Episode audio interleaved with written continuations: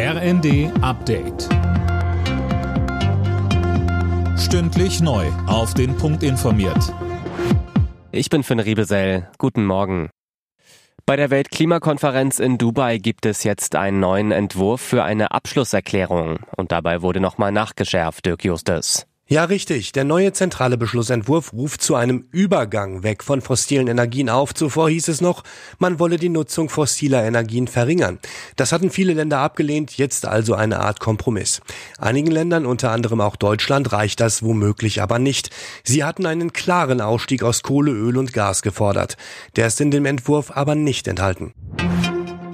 Die Deutschen produzieren immer mehr Müll. Eine Entwicklung, die der Umweltorganisation WWF Bauchschmerzen bereitet. 2021 wurden pro Kopf rund 240 Kilo Kunststoff, Papier oder Glasverpackungen weggeschmissen.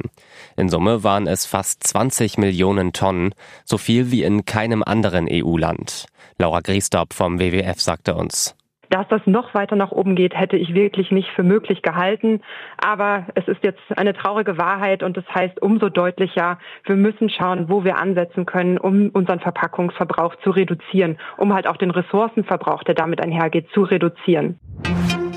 Ein Jahr nachdem ein Reichsbürgernetzwerk bei einer Razzia aufgeflogen ist, hat die Bundesanwaltschaft 27 mutmaßliche Mitglieder und Unterstützer angeklagt. Die Gruppe soll geplant haben, die Regierung mit Gewalt zu stürzen. In der Fußball Champions League ist der FC Bayern weiter nicht zu schlagen. Im letzten Gruppenspiel gewann die Münchner bei Manchester United mit 1 zu 0. Union Berlin verabschiedet sich dagegen aus den internationalen Wettbewerben nach einer 2 zu 3 Niederlage gegen Real Madrid. Alle Nachrichten auf rnd.de